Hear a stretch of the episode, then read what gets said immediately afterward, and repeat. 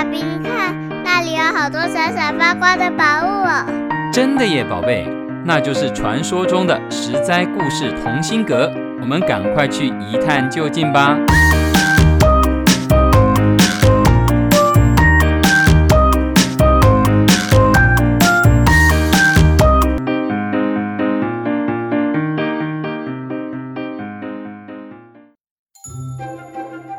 各位亲爱的大朋友、小朋友，你们好！我是陪你在故事里寻宝的琪琪姐姐。小朋友在这一阵子有没有吃到月饼啊？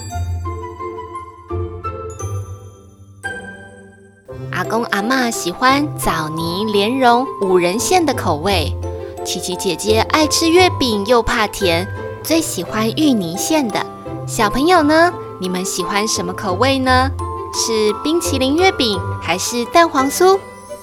所有的东西都有个由来，有些被记录下来，有些被遗忘。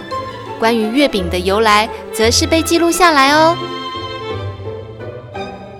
因为这跟琪琪姐姐在第一季的十灾故事同心阁里面说过的乞丐皇帝与大脚皇后有关哦。中国历史上的乞丐皇帝叫朱元璋。他当过和尚，当过乞丐，也当过皇帝，创建了明朝。在他还没有当上皇帝之前，他曾经带着一批厉害的军队对抗元朝。元朝是由蒙古人创建的，这个北方的游牧民族统治南方以农业为主的汉人长达七十多年。蒙古人把社会分成四个阶级，蒙古人最高，汉人最低。因为文化不同，生活习惯不同，汉人又常常受到不公平的待遇，因此汉人早就不满蒙古的统治，想要推翻元朝，把蒙古人赶回北方的草原去。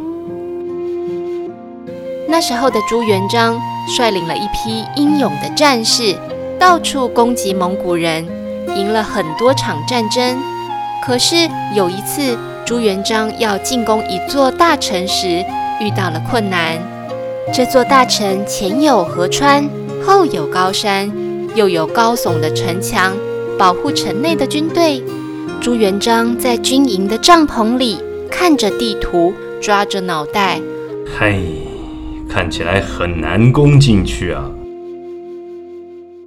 朱元璋身边有个聪明的军师，叫刘伯温。嗯，如果城里面没有人帮助我们，就算我们呢在这里包围三个月，也不一定能取得胜利。这样吧，我先派人到城里打探打探，再看看怎么办。刘伯温派人潜进城里，带回来了消息。刘伯温对朱元璋说。城里的蒙古韃子作威作福，里面的百姓苦不堪言啊！城里的百姓家里的粮食要交给韃子，男丁啊要帮韃子做苦工，一违反规定，全家要受罚，家家户户吃不饱，又要随时担心韃子闯进家里抢劫。现在啊，大家都期盼着义勇军赶快到来解救他们。朱元璋听了很高兴。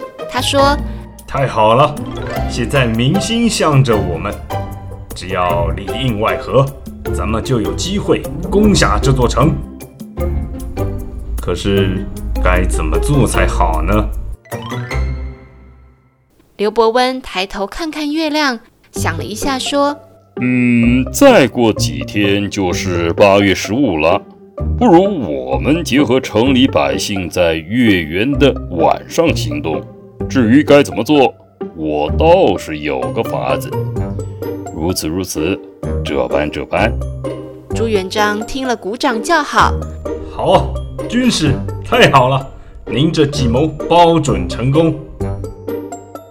刘伯温让士兵放下武器，拿起面粉还有擀面棍，开始揉面做馅料，烧起一锅又一锅大灶。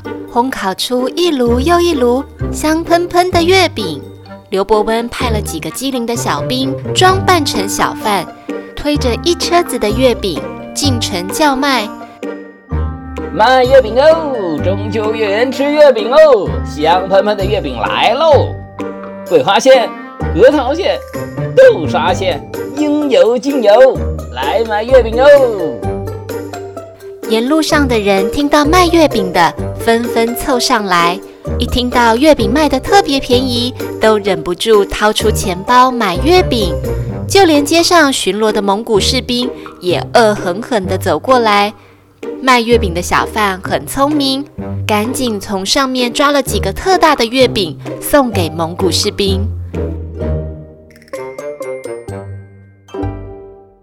至于一般百姓，除了买车上的月饼之外，小贩还会从车底下掏出一种上面有个红点点的月饼送给他们，并且小声叮咛：“这是特别奉送的，里面包的馅儿可特别喽，千万别送人，要留给自己吃。客官记住，自己吃啊，别送人呢。”这几天，城里很多百姓都买到了月饼。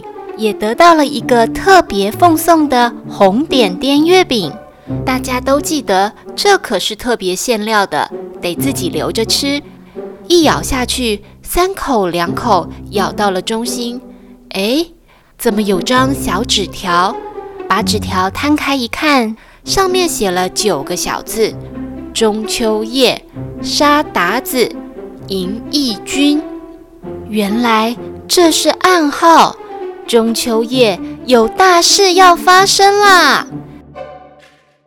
家家户户，你看我，我看你，大家心照不宣，却什么都不敢说，偷偷地摩拳擦掌，收集家里的刀枪木棍，准备要把讨人厌的蒙古鞑子赶出去，迎接朱元璋的义勇军。终于，八月十五这一天来临了。大如玉盘的月亮缓缓升到中天，城里的百姓坐在家门口，一边赏月，一边暗自等待着。忽然，城外火光大起，这就是信号了。男人们迅速地拿起柴刀、木棍，冲到街上；女人则在家门口敲打起锅碗瓢盆。这座城又吵又闹地骚乱了起来。蒙古士兵听到各种躁动声音，又发现百姓都冲到街上，知道城里大乱了，赶忙把守城的士兵调派到街上镇压动乱。这时候，朱元璋趁机带着早就埋伏在城外的军队，以迅雷不及掩耳的速度撞开城门，冲进城里。